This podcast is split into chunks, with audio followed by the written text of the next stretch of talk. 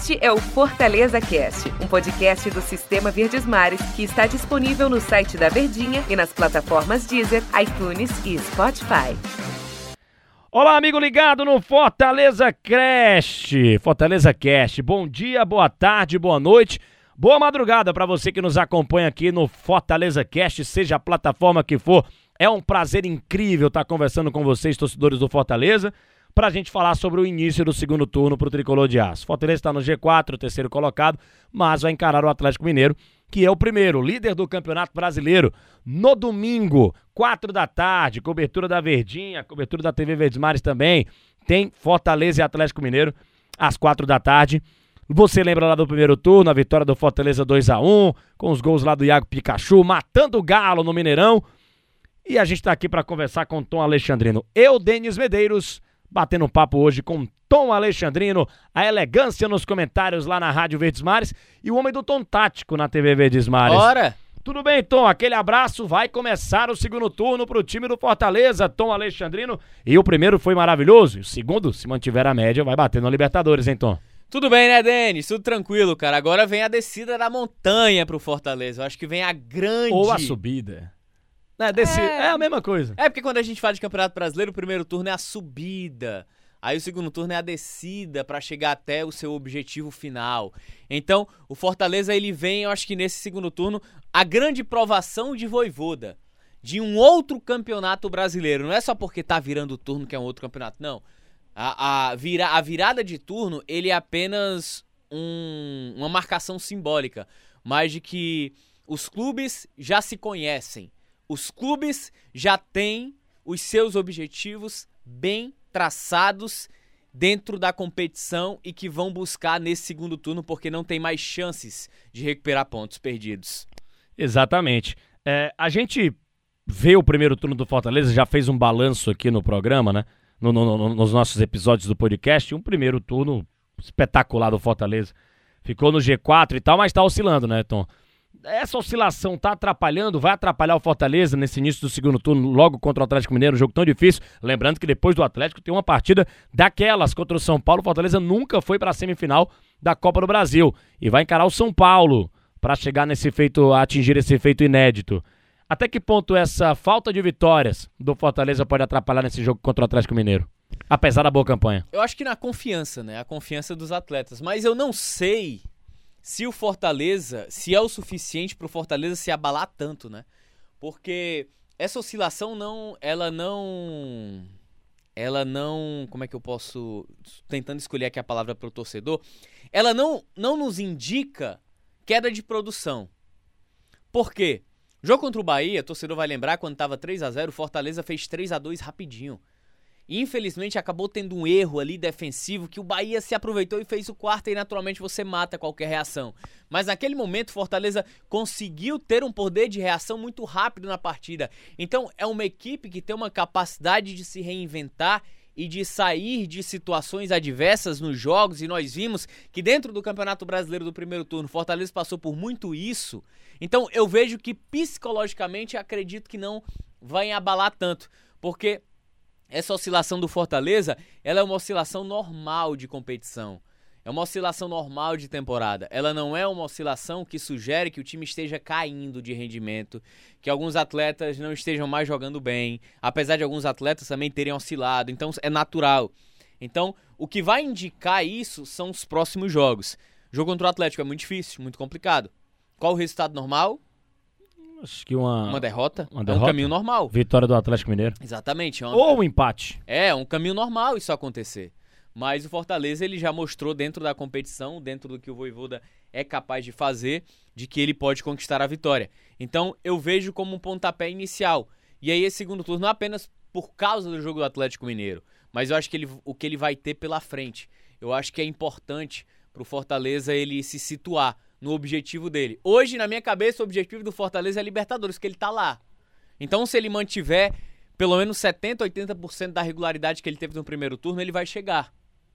O que é muito difícil, mas ele pode conseguir, porque tem um elenco qualificado, já mostrou isso, de peças. Tem um treinador também que cada vez mais conhece o elenco. Comete erros, é natural. A gente tem uma mania besta aqui no futebol brasileiro de achar que o treinador ele é a prova de erros, que ele não pode cometer erros. Então é super natural esses acidentes de percurso acontecerem. Não dá para imaginar um Fortaleza, claro que 4 a 2 é bem dolorido, mas também não dá para imaginar que vai ser um Fortaleza em 100% do tempo, né? Exatamente. A, a gente para para pensar e lembra que o Voivoda nunca deixou, não, sempre deixou claro é, que nenhum jogador tem cadeira cativa no time, né? E a gente lembra do jogo passado em que o Marcelo Boeck foi muito mal no gol. O Wilton Bezerra, nosso comentarista, que, que falou na transmissão tal, é, a pior atuação do Marcelo Boeck no gol do Fortaleza em toda a história dele. E de fato foi mesmo. Teve uma noite desastrosa lá em Salvador, na Bahia. Em Pituaçu contra o Bahia na derrota por 4 a 2 Boeck deu dois gols. Um lá com os pés que ele saiu errado e outro que ele foi tentar defender, se atrapalhou e tomou o gol. Fortaleza do Bahia. Então, assim, é, o Boeck já havia falhado contra o Santos. O Felipe Alves falhou contra o Ceará no Clássico Rei e acabou caindo, né? Saiu do time titular, entrou Marcelo Boeck, fez boas partidas e tal, mas falhou no último jogo, falhou muito feio. Seria o momento do retorno do Felipe Alves ao gol do Fortaleza diante do Atlético Mineiro jogando em casa no Castelão, Tom? Cara, sendo bem sincero, o Felipe Alves nunca nem era para ter saído. Concordo, acho o Felipe Alves mais goleiro do que o Boeck e respeito demais a história do Marcelo Boeck. Não, é inquestionável. O Boeck ele é inquestionável no Fortaleza pela sua importância na reconstrução do clube. Ele é ferramenta fundamental nessa reconstrução desde a Série C do Campeonato Brasileiro, um líder nato. É um cara que é identificado com o clube, é um cara que ama o clube mas em termos técnicos, falando de termos técnicos de goleiro, Felipe Alves ele, ele era para ser titular. Ele tem uma capacidade técnica maior, porque ainda não é justificável para mim a escolha em relação ao Felipe Alves. Aliás, a escolha do Boeck é em detrimento ao Felipe Alves. É, segundo o próprio Voivoda, o critério não foram as falhas. Ele não vai dizer também, né?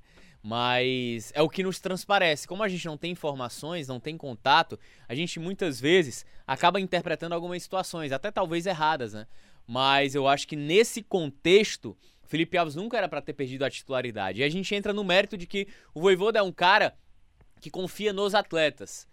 E goleiro, a gente sempre diz, é cargo de confiança. Talvez o Boeck em algum momento tenha trazido ou inspirado mais confiança para ser o goleiro titular, a liderança, seja o que for, do que, o própria, do que propriamente o Felipe Alves. Provável escalação no Fortaleza para esse confronto contra o Atlético Mineiro. A gente difícil, tem... hein? Essa é difícil. Essa é difícil. Vamos lá juntos, eu e você, no gol.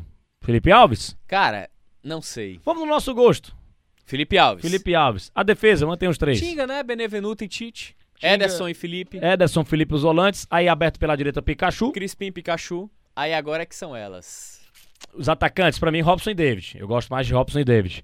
E o centralizado, acho que Matheus Vargas também. É, eu também acho, eu também acho. Mesmo Mateu... time, é, então? mesmo time. É, é, o que, é o que eu penso. Mas o Voivoda, às vezes, ele pode surpreender, né?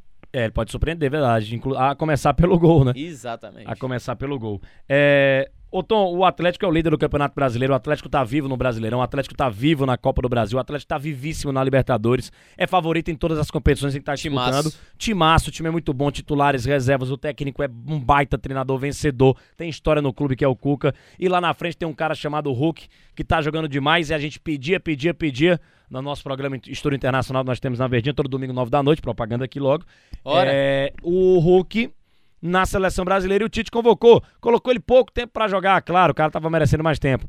Mas o cara tá voando, o cara tá jogando muito. Tem um Everson lá no gol, ou seja, o Atlético tem um baita elenco. Dá para ganhar desse time, Tom? Quais, quais são os pontos fracos do Atlético Mineiro? Já ganhou uma vez, pode ganhar. A marcação-pressão. Deu certo no, no, primeiro turno essa marcação-pressão. O Atlético Mineiro ele joga com suas linhas muito avançadas. E quando ele joga com suas linhas muito avançadas, ele tem dificuldade na reposição pelos lados, porque os laterais eles jogam com profundidade.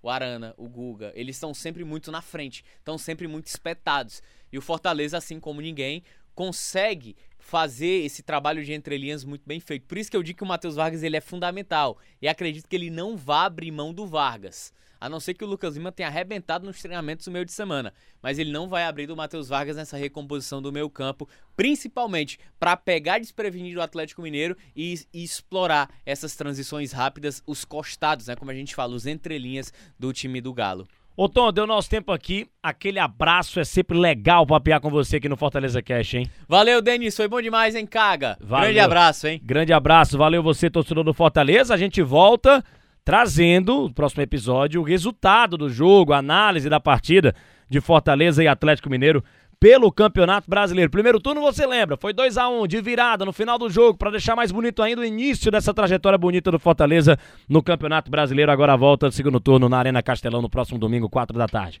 Aquele abraço a todos, valeu galera, até a próxima edição aqui do Este é o Fortaleza Cast, um podcast do Sistema Verdes Mares que está disponível no site da Verdinha e nas plataformas Deezer, iTunes e Spotify.